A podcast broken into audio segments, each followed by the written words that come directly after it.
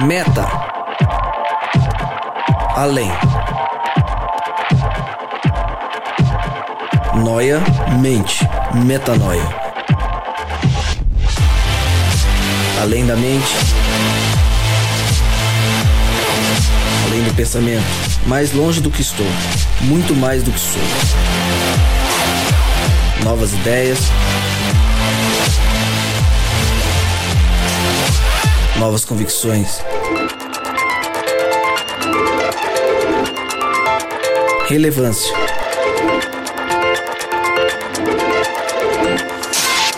Plenitude. A busca pelo ideal.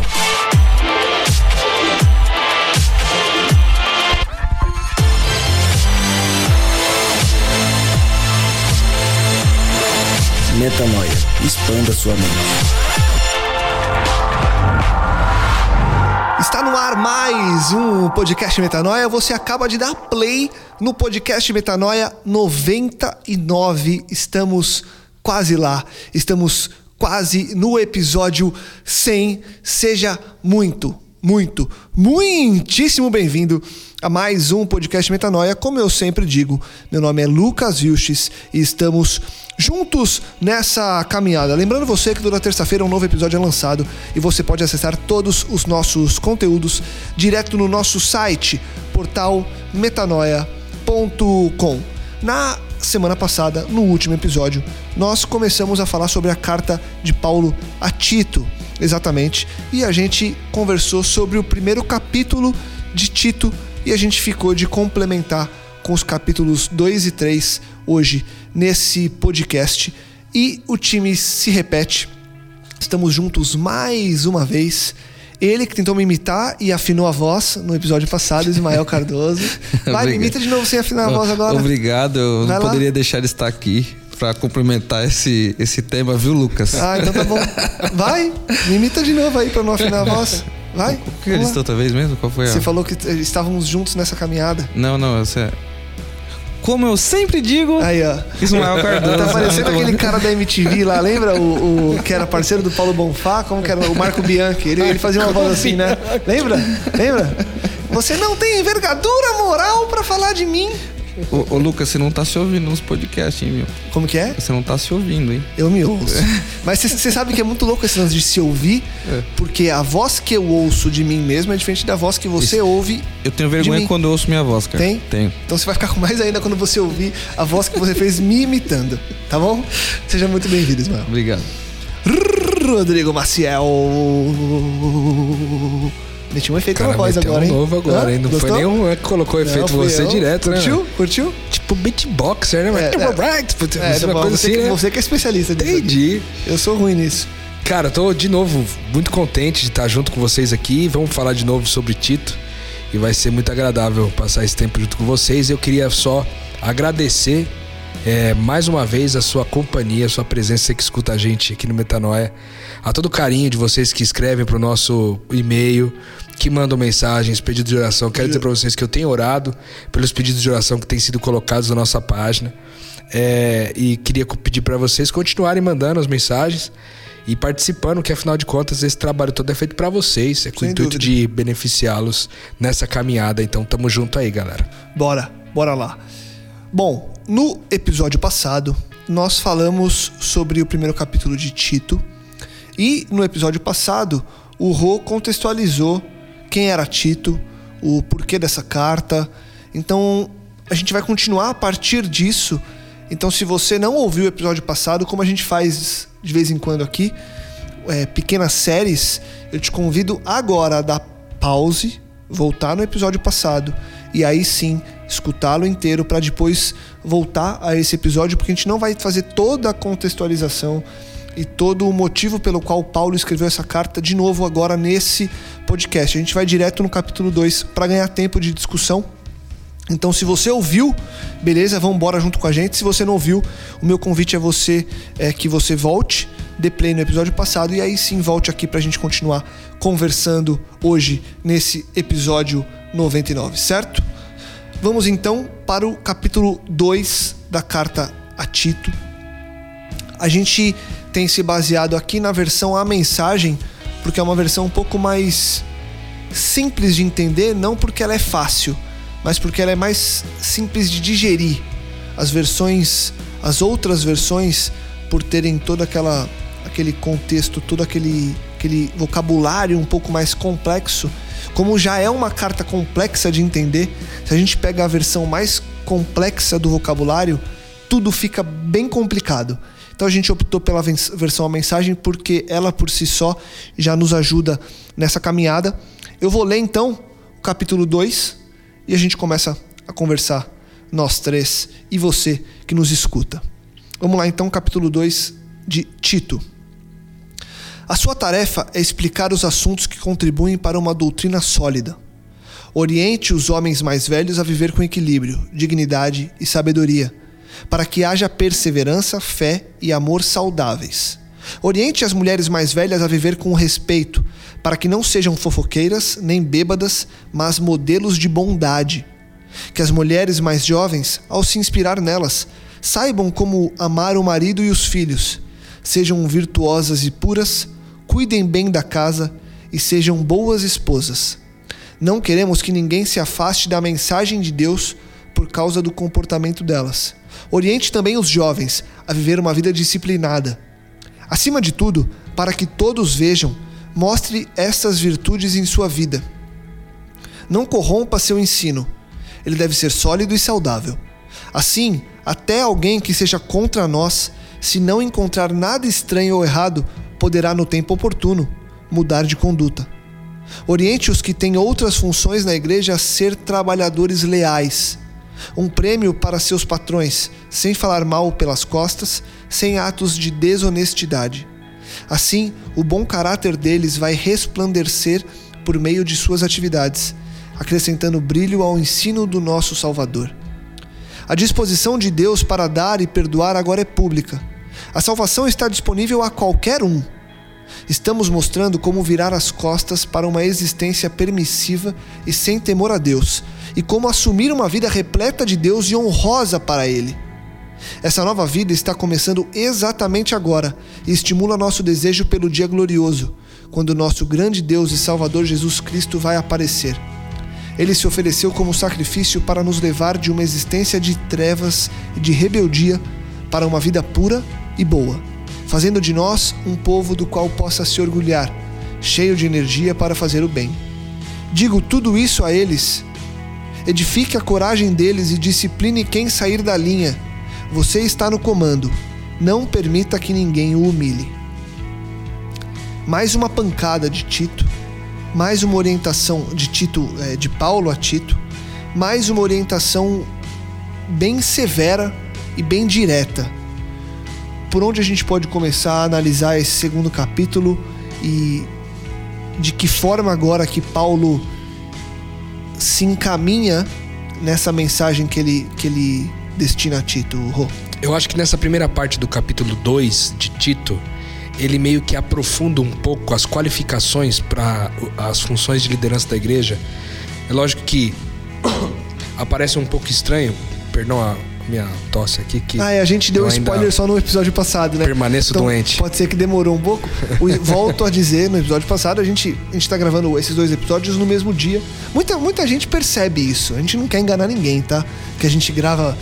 Não, a gente tem dia que a gente grava mais de um episódio justamente para você ter acesso a conteúdos que pra gente fique contínuo. A gente só divide em episódios por questão de organização para que você não tenha que ouvir três horas do mesmo assunto, a gente divide em três episódios quando fazemos assim. No episódio passado, eu avisei que o Rô estava gripado, não gripado, tá resfriado.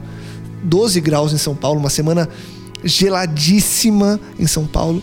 Eu avisei que ele teria alguns pigarros, umas tosses. Então, só retomando. E com uniforme, é, é, mensagem uniforme com hálito de alho. Hálito de hálito alho. De alho. É, ainda bem que você não escuta que, que, que, você que escuta não sente o hálito de alho. A nossa sorte foi que o Juan deixou meio espaçado hoje os microfones aqui. É verdade. Porque senão a coisa ia ficar feia pra vocês, hein? Mas olha, eu, eu, fiquei, eu tô, fiquei ruim, cara, porque é de saúde mesmo, porque a, a gente teve ontem na Paulista ali, é, no cuidado com alguns moradores de rua. E depois, na sequência, em dia da o Ismael e eu fomos buscar uma pessoa no aeroporto de madrugada. Então a gente ficou meio assim, sem, sem descanso. E a a nossa energia. é, a nossa energia foi minada. Mas estamos aqui pelo poder do Espírito, certo? Sempre. Amém. Então, se eu tossir mais uma vez aqui, ou der algum arranque de pigarro, por favor, me perdoe. É, mas talvez continuando aqui a, a- a explicação, o que é, Paulo tá, tá, tá escrevendo nessa carta é, na verdade, ampliando um pouco a lista de qualificações, agora sendo um pouco mais específico para alguns é, nichos, alguns grupos de pessoas. Ele começa falando dos homens mais velhos, depois das mulheres mais velhas, né? É, e depois das mulheres mais novas por consequência, fala dos jovens, fala também dos escravos, né? A forma como eles tinham que lidar. E no final das contas, tudo isso que ele estava falando, tem um- no texto, você pode identificar, ele está falando pelo seguinte: por que, que é importante que essas pessoas se comportem dessa forma ou tenham evidências da sua caminhada com Deus como essa, para que revelem que de fato nasceram de Deus e que são nascidas da graça de Deus. Tudo isso é importante para que outras pessoas não possam é, se desviar da mensagem ou é, abandonar a, a comunidade da fé por causa de comportamentos inúteis, desnecessários, né? É, então ele faz um, ele aprofunda um pouco a lista. Eu acho que é uma continuidade do capítulo 1 bem específica. É, naquela época as mulheres não assumiam posições é, de liderança na- na- na- nas igrejas, né? Mas eu acho que é muito válido para os dias de hoje, onde mulheres são líderes em muitas igrejas, em muitos lugares. É, essa orientação inicial aí do- dos primeiros é, versículos desse capítulo. Mas você vê como vai para tudo, né? Eu fiquei pensando numa coisa que pode ter alguma correlação. é, eu não encontrei isso em nenhum lugar, mas imaginei que talvez houvesse uma correlação. É uma opinião bem pessoal agora. Do seguinte: é, ele fala de das mulheres ser, é, conversar com as mulheres mais velhas para que elas não sejam fofoqueiras, que não sejam que não se não sejam muito apegadas ao vinho, né? Não, não- não sejam pessoas que se embebedam fácil. E para que esse exemplo fosse transmitido de uma geração mais, mais antiga para uma geração mais nova, né? E, e eu fiquei pensando que talvez isso seja uma relação de causa e consequência, porque essas mulheres que são fofoqueiras e, e, e bêbadas, voltadas ao vinho e coisas, essas coisas que são citadas aí nesse versículo, sejam características das mulheres que são esposas dos homens que têm a consciência e a mente impuras, que a gente falou no capítulo passado. Por quê? Os homens que vivem todo lugar onde impera o legalismo, onde impera a valorização extrema do comportamento e não da identidade das pessoas, a ira. A gente pode é, observar isso lá em Romanos 4, quando ele vai falar que sempre, em todo lugar onde você é, encontra o legalismo, existe a ira. Então o que acontece? Essas mulheres que vivem, que convivem com esses homens, que são legalistas, e uma característica dos legalistas é ser um, é ser um hipócrita, certo? Porque o legalista, ele pensa que ele não tem pecado. Nós falamos aqui dois podcasts anteriores que quando a gente diz que não tem pecado, a gente está mentindo e está chamando Deus de mentiroso, certo? Da mesma forma, é, acontecia com esses homens lá, ou seja, ele- eles eram é, homens que no final das contas davam testemunho lá de fora de casa, mas quando chegava dentro de casa não davam um testemunho muito bom. O que acontecia com essas mulheres então? Por ver essa incoerência, essa hipocrisia, muitas vezes é, descontavam a sua tristeza, a sua depressão na bebida, na fofoca e diversas outras coisas. Porque naturalmente o casal é um, né? Homem e mulher são uma só carne. Então, quando há produção de frutos de um lado, há necessariamente produção de frutos do outro, né? Então, mesmo que haja tempos diferentes, sempre vai haver produção de frutos. Então, é importante considerar esse fato de que ah, há aqui uma série de causas e consequências. Mas eu gosto de pensar que são todas características de pessoas que poderiam ser líderes hoje da igreja. Então, mulheres mais velhas podem liderar a igreja. Jovens podem liderar a igreja. Né? É que tem um- uma coisa no texto, embora o texto não esteja tratando disso, esteja tratando desses líderes nomeados, se você voltar lá no podcast Sacerdócio Real, você vai entender que você é um líder. Mesmo você pode não ser um líder eclesiástico, mas você é um líder em Cristo. E aí você tem toda essa responsabilidade de levar a mensagem, seja você quem for.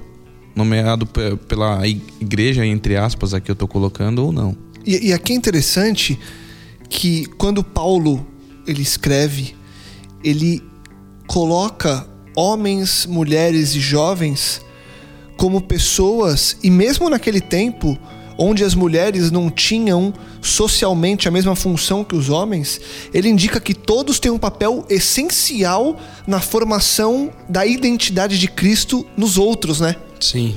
Os homens nas mulheres, as mulheres nos jovens e todos a todos aqueles que enxergam a vida dos outros. Então ele mostra que todos devem se entender como filhos de Deus mediante o papel deles como sacerdotes, como você falou agora, Neisma. Então ele indica Através que- do amor, né? Exatamente, ele indica que todos têm uma responsabilidade no amor, recebendo esse amor de Deus e agora entregando esse amor de Deus aos outros com quem você convive, né? Exatamente. Porque veja só, você concorda que não faz muito sentido? É, às vezes você chega lá, você está avançando com o evangelho numa determinada cidade. Então você, em algum momento, você reúne na comunhão ali da família de Deus, você reúne pessoas novas, né, na comunidade. Aí imagina que essas pessoas chegam e encontram a mulher que lidera, a mulher que ensina, ou o homem que ensina o homem que, e numa situação de embriaguez. Como que alguém embriagado pode trazer é, ensino significativo, sendo que a embriaguez já pressupõe uma alteração do estado de consciência natural, percebe? Então, assim, é, ele também, além de ser a certeza da identidade das outras pessoas, é também uma forma de impedir que pessoas se escandalizem. Fala, meu, que absurdo. Como que essas pessoas que ensinam são assim, entendeu? Então, é, é, isso não é também eficaz essa verdade. não é eficaz, né? Então, é, isso também acho que foi importante aqui na citação de, de Paulo aqui em Tito.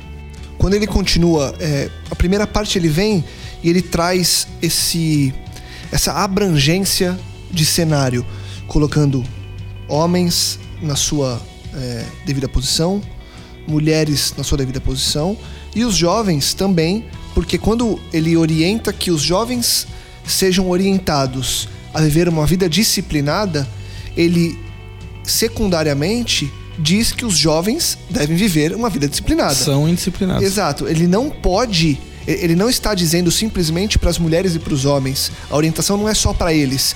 Orientem, é, orientem que ele viva uma vida disciplinada. Então você jovem viva uma vida disciplinada.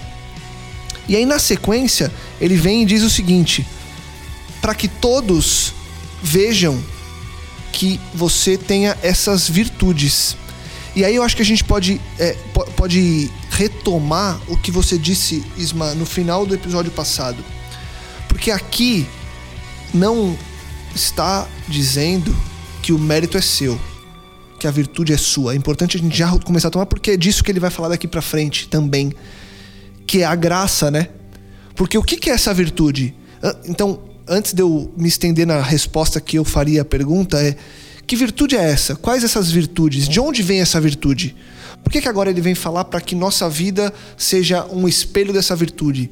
De onde vem e o que, que é essa virtude que Paulo vai começar a falar agora que tem que ser uma característica na vida desses líderes, dessas pessoas que estão lá em Creta junto com Tito?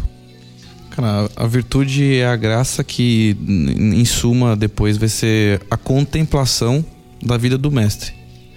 O que, que eu desejo hoje, depois que eu entendi a graça e a recebi? Eu quero ser o discípulo, que a gente já falou lá atrás também que é, que é ser um discípulo. Ser discípulo não é aprender de, é ser igual a. Boa. Então, eu quero ser igual a Cristo. Se eu quero ser igual a Cristo, inevitavelmente a minha vida vai dizer, vai mostrar, como diz aqui, essas virtudes, como está no texto. E mais que isso, ele, ele tá falando aqui que essas, essas virtudes elas não, não devem ser ditas, né? Até parece no texto um pouco anterior que é para você falar isso, mas ele, aqui ele, ele é categórico. Você mostre e não corrompa esse ensino você- na sua vida. Ele deve ser sólido, deve ser uma coisa que você tem, te- esteja vivendo sempre. E, e diz mais aqui, ó. Assim, até alguém que seja contra nós, que não concorda com aquilo que a gente talvez fale, né? é, não se encontre nada estranho ou errado. Poderá, no tempo oportuno, mudar a conduta dessa pessoa que nos vê. Então, as virtudes são as virtudes de Cristo, não é a virtude do Ismael, não é a virtude do Rodrigo, não é a virtude do Lucas. São as virtudes de Cristo que se manifestam na minha vida agora por uma caminhada com Ele. É, talvez é, levando até endereçando biblicamente essas virtudes que o que o Ismael falou, talvez seja o fruto do espírito, né? Amor, alegria, paz, paciência, amabilidade, bondade, fidelidade, mansidão, domínio próprio. Ou seja, são características do Espírito de Cristo que vive em nós, né? e aí são manifestadas. Então a virtude é quando você pode pôr em prática esses, esse, é, essas características desse fruto do Espírito. E quando que você pode pôr em prática isso? Quando você está em relações difíceis, né? Quando que é que você pode exercer o domínio próprio? Quando você está diante de alguém que te tirou do sério. Quando você pode exercer mansidão? Quando você pode exercer fidelidade? E assim vai. Então o fato é que é, a virtude, então, de maneira resumida, é o fruto do Espírito. Quando você tem esse fruto do Espírito e você vive de acordo com essa virtude que agora Deus colocou em você e você está pronto para assumir esse papel, você assume uma responsabilidade. E é, é aquilo que a gente sempre fala, né, Rô? Uma, uma vez. Uma vez que eu me entendo como filho de Deus, eu agora tenho duas consequências.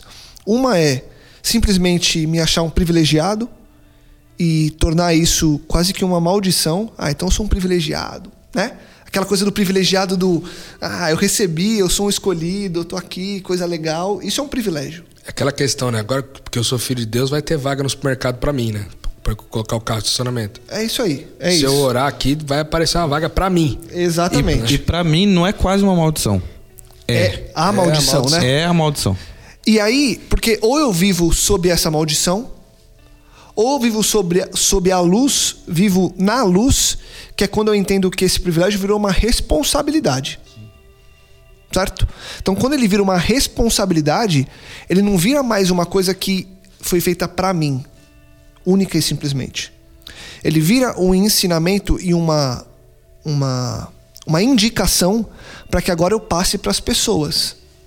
E aí ele vem na- no- nos dois próximos versos, quando ele diz que os trabalhadores têm que ser leais e eles, mesmo os que têm outras funções dentro da igreja. Eu queria perguntar isso para vocês: por que, que agora ele vem falar? Ele até é, fala uma coisa de patrão, sem falar mal. Por que, que agora ele traz esse, essa metáfora quase do trabalhador, do patrão, de quem é um trabalhador leal, de quem não é, para uma função eclesiástica? Por que, que agora ele faz essa, essa comparação com o trabalho no meio dessa explicação a uma comunidade, a líderes de uma comunidade? É que Paulo tá falando aqui da sã doutrina, né? Basicamente sendo o quê? É, é- é a, a graça que é eficaz quando ela nos educa a viver. Por quê? Porque, por exemplo, você tem lá, na época tinha um contexto de escravidão, certo? Então havia escravos ali. Pessoas que eram escravos de patrões, de senhores e tal. Então o que acontece? Ha- havia uma prática de escravos na época de agir com desonestidade porque tinham fácil acesso às propriedades, aos bens e, e até mesmo às informações privilegiadas do seu patrão. Então muitas vezes agiam com desonestidade, agiam com politicagem dentro da casa e facilitavam algumas coisas a seu favor, né? E quando não estavam fazendo isso, estavam falando mal do patrão, reclamando dele, etc. E aí essa pessoa que passava a semana inteira, vamos supor, a semana inteira falando mal do cara, a semana inteira fazendo maldade, a semana inteira agindo com desonestidade, Furtando. vai lá e fala assim: não, eu sou crente. Mas que crente é você? Que Cristo Entendeu? é esse que você revela? Que Cristo é esse que você revela? Que pequeno Cristo é esse que te coloca? Então fique incoerente, porque as ações, de novo, voltando ao último. Ao penúltimo verso ali do capítulo 1, as ações estão falando mais alto do que as palavras. Então eu posso professar que sou cristão, posso professar que sou crente, mas minhas ações dizem completamente diferente. Então isso não gera um bom testemunho. De forma que, agindo do sentido contrário, sendo é, homens honestos e que não falam mal dos seus patrões, mas falam bem deles, inclusive, etc., vivendo o sentido contrário, os patrões vão olhar e falar: nossa, realmente esse rapaz, porque eu muito provavelmente não sou nada do que ele está falando, mas se ele me valoriza, então quer dizer que alguma coisa há de bom nesse rapaz. Ele só pode ver coisa boa em mim, né? Ele só, ele só vê o que há de bom em mim, a melhor versão de mim mesmo, né? Então, é, tudo é em torno do testemunho, né? Do valor que. E aí você vê o quanto que, o quanto que é importante o testemunho para a vida de outras pessoas. O quanto é importante é, viver testemunhando e o quanto é importante tomar um cuidado para não testemunhar algo que é conflitante e, e, e oposto àquilo que você diz, né? Porque isso caracterizaria você como um hipócrita. Como alguém que fala uma coisa, mas faz outra. Apenas resgatando aquilo que eu falei lá atrás, está totalmente contextualizado que nós somos uma família, uma nação de sacerdotes. Seja você a posição que você tiver, você sempre está levando pessoas a Cristo ou não, né? Ou uma coisa ou outra, você nunca vai estar no meio. Se você não está levando a Cristo, está levando para longe. E, e, e, é legal que isso que a gente está falando, é, na sequência do texto, é justamente corroborado isso porque ele vem dizendo ali, a partir do verso, do verso 11, ali pelo verso 12, 13 e 14, ele tem uma, uma parte que ele fala o seguinte: estamos mostrando como virar as costas para uma existência permissiva e sem temor a Deus, e como assumir uma vida repleta de Deus e honrosa para Ele. Essa nova vida está começando exatamente agora e estimula nosso desejo pelo dia glorioso, quando o nosso grande Deus e Salvador Jesus Cristo vai aparecer.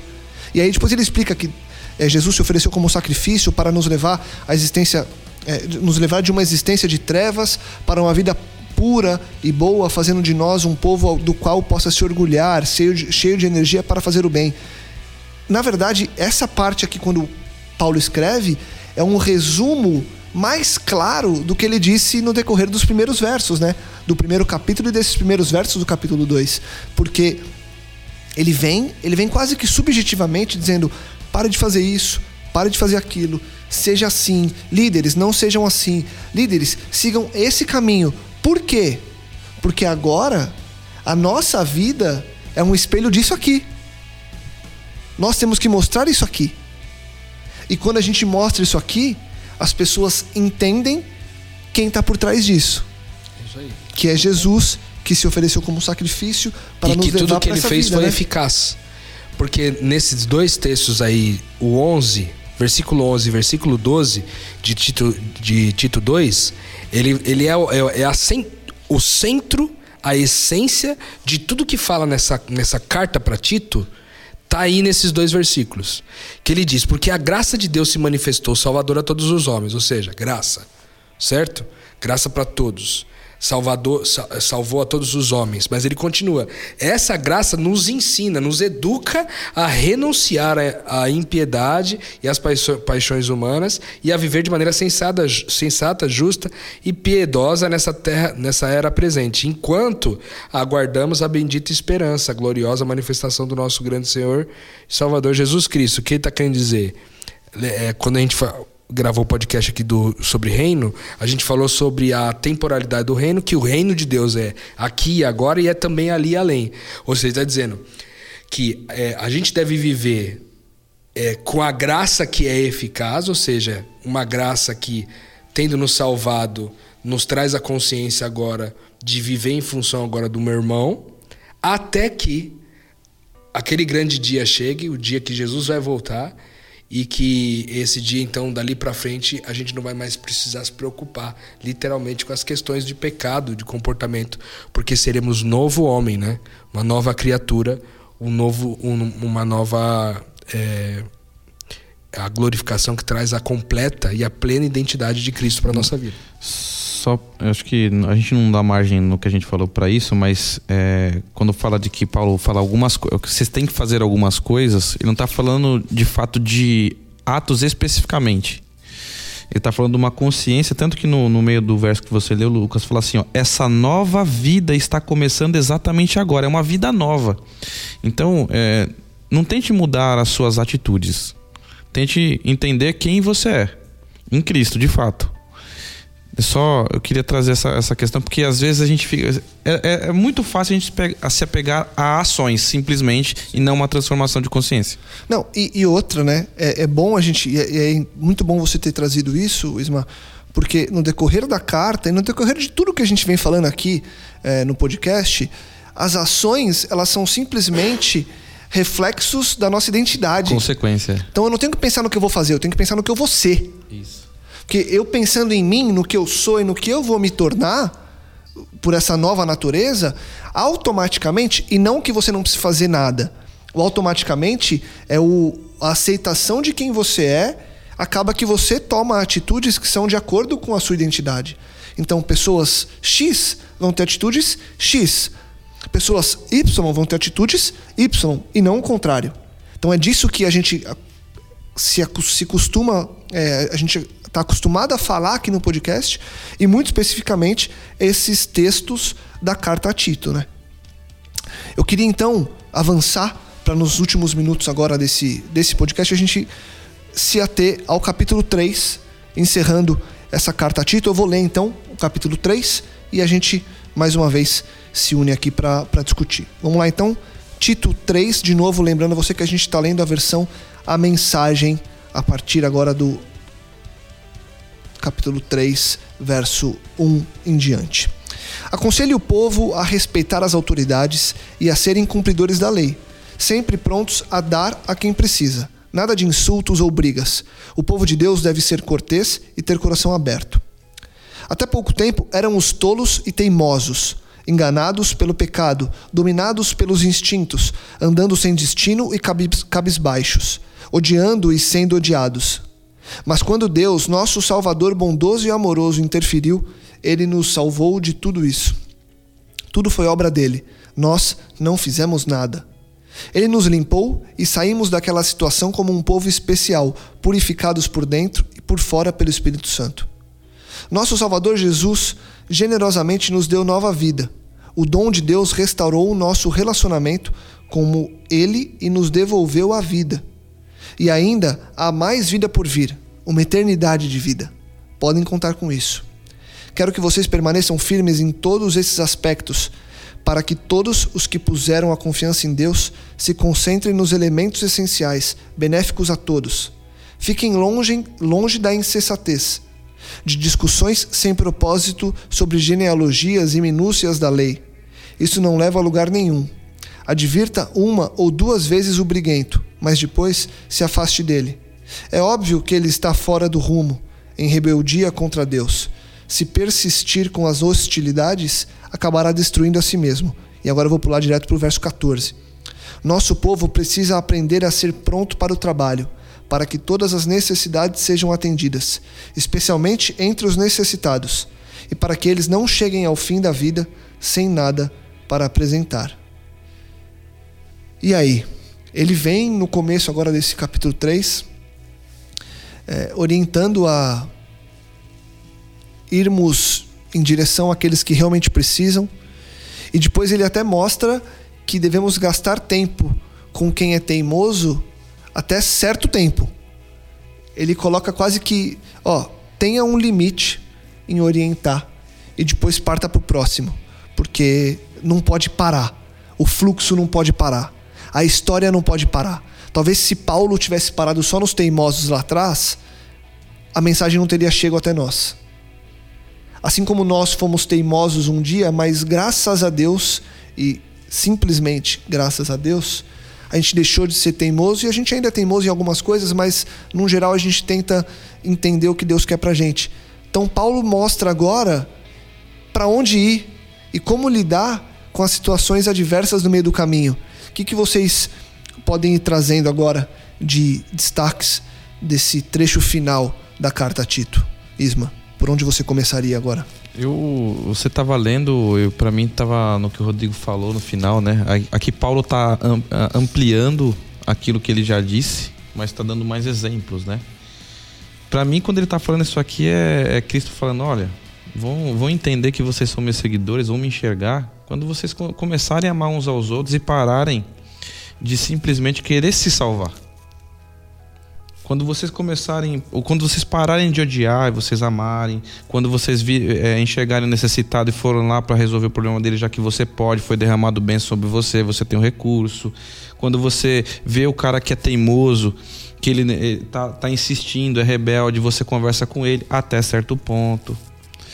Então, para mim aqui é, é, é, até bem redundante, né? É, é, mais uma vez graça e amor de novo, só que aí Paulo dá toda, vai, ele, acho que ele, ele esmiuça aqui porque o povo deve ser difícil de entender, né? Ele fica falando, dando vários atributos para isso.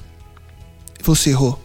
Cara, aqui eu achei esse bloco é bem interessante. Você vê que ele começa o capítulo 1 dizendo para para Tito selecionar as pessoas de acordo com certas características. No segundo capítulo, ele pede para Tito ensinar. E no terceiro, agora, ele pede para Tito aconselhar. Ou seja, há três ordens aqui é, que Paulo pede para Tito seguir: né? de selecionar, ensinar e aconselhar. Né? É quase um processo de coaching aqui, já na época bíblica, né? Muito interessante. E eu achei interessante também pelo seguinte, ele fala, ele, ele trata algumas vezes aqui a respeito das brigas, né? Porque o que está acontecendo é que algumas pessoas assumiram em Creta a liderança da igreja com um viés diferente em relação à salvação, né? pregando uma salvação pelas obras, sendo que Paulo já, já tinha é, falado e pregado a respeito da salvação pela graça.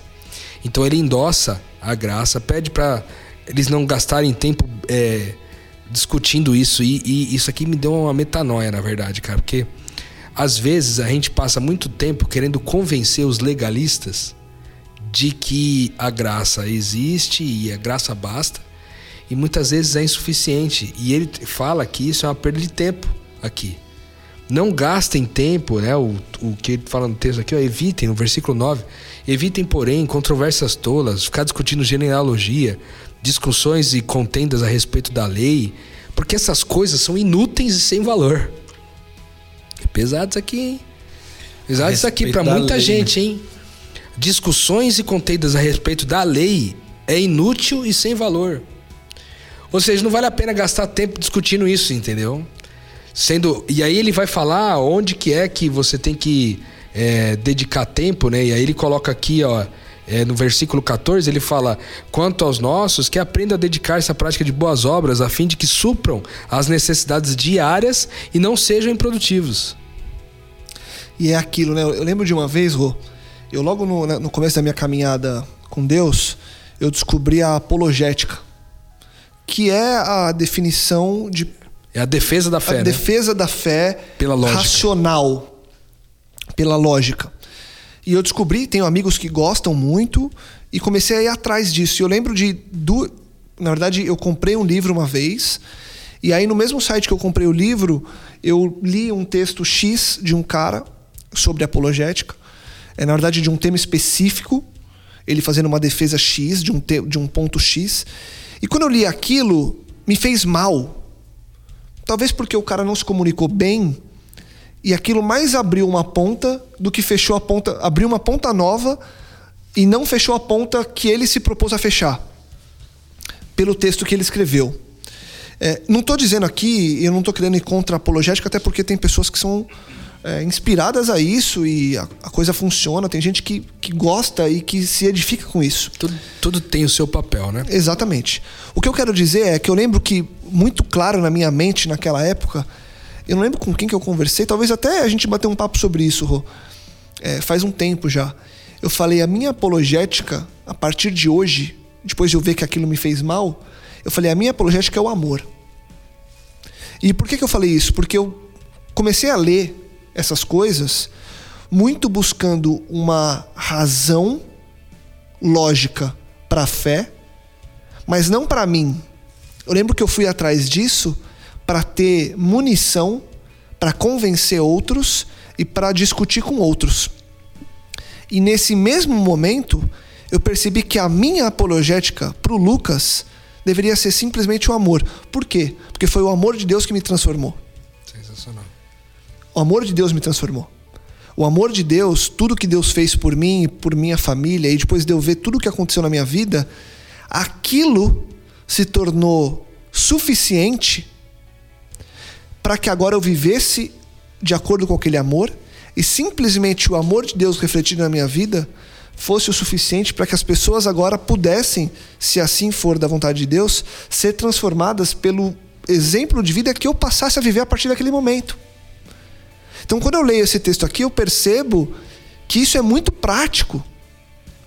Para você que está ouvindo a gente, parar muitas vezes de querer ser o cara que mais Estar sabe. certo, né? É, eu quero estar tá certo, eu quero. Outro dia eu vi, eu, eu até deixei de seguir um, um pastor X aí que participa toda hora de discussões pra, pra, com outras religiões para mostrar quem está mais correto acerca de um texto bíblico.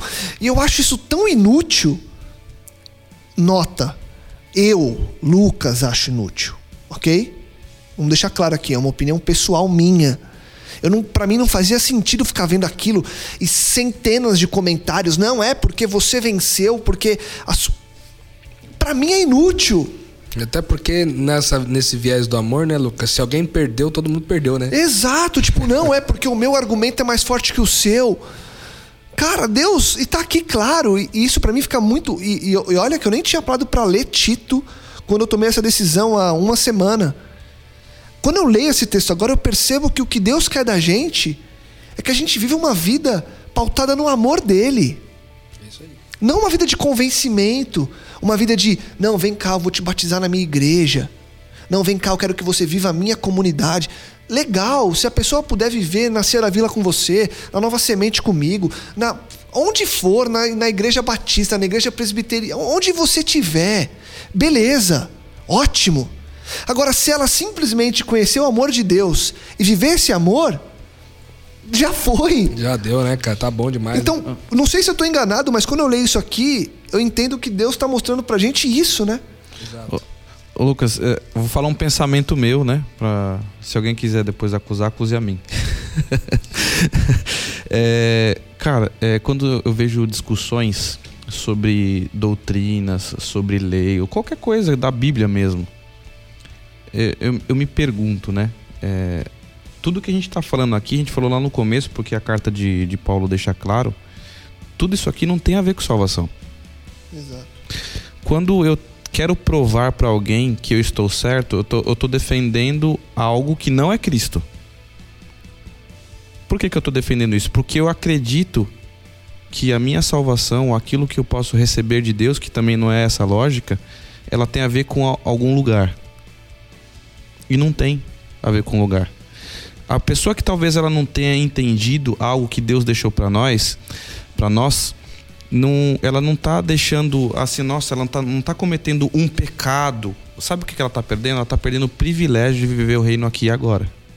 Ela tá perdendo o privilégio de levar o reino a outras pessoas e minorar o sofrimento delas. Mas ela tá salva, cara. Seja ela de onde for. Se ela aceitou Cristo, né? Porque ele é a oferta, né? em favor de nós. Sem dúvida. Por, por que, que a gente perde tempo com coisas e não com o que você acabou de falar, com amor? Com gente. Com, com pessoas. É, eu fui procurado hoje para porque existia uma, uma discussão entre uma pessoa de uma religião e de outra. Eu falei assim: ah, a pessoa está falando isso aqui. Eu trouxe um, um, tema extremamente complicado de explicar que quem é justo e quem que é injusto na Bíblia. Não é simples com um texto ou outro você vai falar isso. Eu orientei o seguinte: não discuta com ela sobre o que é justo, sobre o que é injusto. Mostre para essa pessoa o Cristo que você tem. Isso vai ser eficaz. Isso aconteceu hoje. Isso vai ser eficaz. O resto, não se preocupe. Se ele realmente for sincero, o Espírito vai revelar ele. E permita que o Espírito faça isso por meio da sua vida. Simplesmente mostre o Cristo. Não tente, não tente ter razão. Não tente tornar ele parte da sua religião. Isso aí faz tanto sentido você estar falando, Ismael, porque é o seguinte: Deus não está interessado em provar que ele existe ou que ele é todo poderoso, porque se Deus se o interesse de Deus fosse provar para nós, convencer a gente de que ele existe, Deus estaria agindo baseado numa carência dele. Exato. Deus não precisa provar para ninguém que ele existe, porque na necessidade de provar revela uma dúvida. E a dúvida revela uma carência. Deus não é um, um, um Deus carente. Deus quer ser conhecido na relação. Deus quer se relacionar com você, né? Então, na hora de, nessas, é, nessas oportunidades que a gente tem de demonstrar nossa fé, que as nossas palavras falem mais alto, que, a, que as nossas ações falem mais alto que as nossas palavras, né? Eu, eu gostaria de destacar aqui de Tito 3 uma característica bem importante para alinhar desde o capítulo 1 até agora. Lembra que falamos sobre a importância é, que, que Tito tinha um papel principal agora de formar uma liderança, né? De escolher uma liderança baseada em algumas características? É, no versículo 8 e no versículo 9 ele faz um contraste importante que fecha esse assunto para nós, que ele coloca o seguinte: ele, ele faz toda a lista de coisas boas aqui, do versículo 2 uh, ah, até quase aqui o. até o 8. Ele vai falar sobre as coisas boas e tal, e no final ele diz assim: tais coisas são excelentes e úteis aos homens e depois, quando ele fala, evite, porém, as controvérsias tolas, genealogias, discussões e contendas a respeito da lei, porque essas coisas são inúteis e sem valor. Você vê como ele coloca uma contraposição dizendo que algumas coisas são excelentes e úteis, enquanto outras são inúteis e sem valor. Então, aqui deixa para nós é, uma, uma informação importante de que todo o trabalho que Tito tinha lá para reorganizar a liderança da igreja era no intuito de tornar a igreja útil e excelente para as pessoas. Né? Mais uma vez, não era um ponto de salvação, mais uma vez, não era um ponto de. Era um ponto de, de tornar a igreja produtiva. No capítulo anterior, no versículo 2, ele fala né, dessa questão de a gente ser. Que essas ações nos tornam improdutivos como igreja. Sim. Porque o nosso plano qual é? Que o maior número de filhos de Deus possível descubra em vida que eles são filhos de Deus e possam ser libertos das suas escravidões aqui e agora, antes mesmo do ali além. Então, é, eu achei sensacional esse texto é, e, e, foi muito importante para a gente, até como comunidade, Ismael e eu, a gente vinha discutindo isso ontem e hoje, da importância que, que tem esse texto para nortear o nosso trabalho na comunidade. Né? É, porque, de fato, a, quem ensina, quem está à frente, deve ser é, alguém que vive a graça de Deus como uma graça eficaz, uma graça que tem educado ele a viver. Isso não quer dizer que os nossos líderes não vão errar, não vão falhar, não vão pecar. Cara, vão pecar sempre, entendeu? Vão errar sempre. Mas é aquele negócio que a gente falou uma certa vez aqui, de saber pecar, né? Porque é, às vezes a gente peca e a gente não sente mal mais por isso. Isso significa que a gente já não acha mais aquilo muito errado, entendeu? E a gente vai fazendo.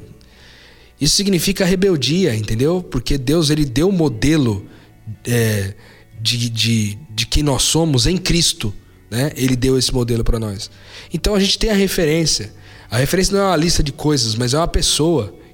E aí, uma vez que a gente tem esse modelo, a gente sabe que quem está buscando isso está sendo sincero com a graça que lhe foi concedida, e a graça vai ficar trabalhando ele, hora cai, hora levanta, hora cai, a gente tem que ter é, é, perseverança e paciência com essa pessoa, né? sabendo que as pessoas vão cair, mas existem dois tipos diferentes aí de pessoas que são que pecam, né? Aqueles que pecam sem, e os que pecam sabendo pecar. Saber pecar o que, que é? É, cara, quando você peca, literalmente aquilo te machuca, cara. Te dói, sabe? Te. É... Eu vou contar uma experiência para vocês aqui, muito importante. Eu poderia contar num outro podcast que eu tava planejando com o Lucas aqui, mas vou, vou contar para vocês agora. Vai, vai dar uma saidinha e vai voltar. Na verdade, do nosso tema aqui. A gente tem uma pessoa na nossa comunidade que começou a frequentar a, a família lá com a gente. E essa pessoa, no terceiro ou quarto encontro que ela estava indo com a gente lá, numa das nossas reuniões ali, compartilhando um pouco a respeito da vida, ela disse assim: Ó, oh, rapaz, eu fui. Eu. Eu fui chamado para ir pra balada hoje e tal. Fui, botei o gás na Babilônia, peguei a mulherada, bebi pra caramba, usei droga. Cara, cheguei em casa meio mal, assim, meio sentindo que eu não tava assim, sabe, sendo fiel comigo mesmo. No dia seguinte, meus amigos ligaram para fazer de novo a mesma, mesma balada, fazer o mesmo rolê, como a juventude tá acostumada a dizer hoje aí, talvez.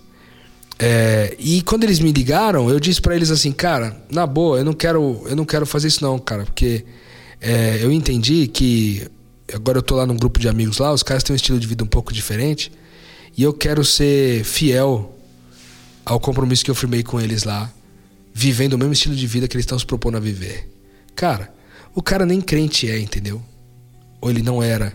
Agora é mais crente do que muita gente. Mas naquela ocasião, ele tinha entendido tudo a partir do convívio, da relação, entendeu? Então, onde que eu queria chegar aqui com essa explicação? É que quando a gente vive a vida de Cristo, quando a gente se propõe, propõe a viver isso, as pessoas são influenciadas muito mais é, intensamente pelas nossas ações, nosso testemunho, nosso estilo de vida, do que pelas nossas palavras. Porque as nossas palavras podem ser ótimas, mas se elas forem incoerentes em algum momento, as pessoas vão cansar de nós, entendeu? E nós somos chamados para ser um povo, como está escrito no texto bíblico, um povo separado de Deus para boas obras, para fazer o que é bom, entendeu? Então, eu fico feliz demais de ter, é, de poder compartilhar com vocês a respeito dessa carta. Eu, outra questão que eu comentei com o Ismael também, que a gente acaba aprendendo muito mais quando a gente está em missão, né? Porque para nós isso aqui, gravar o metanoia para vocês, e compartilhar com vocês esses conteúdos, para nós é uma, é uma frente da missão de Deus é, em que nós fomos incluídos. Nós temos o privilégio de participar, certo, Lucas? Certo, Ismael? A gente tem o privilégio de participar disso aqui. Então, é, quando a gente está em missão, a gente acaba aprendendo mais e Deus acaba revelando mais de quem Ele é para nós.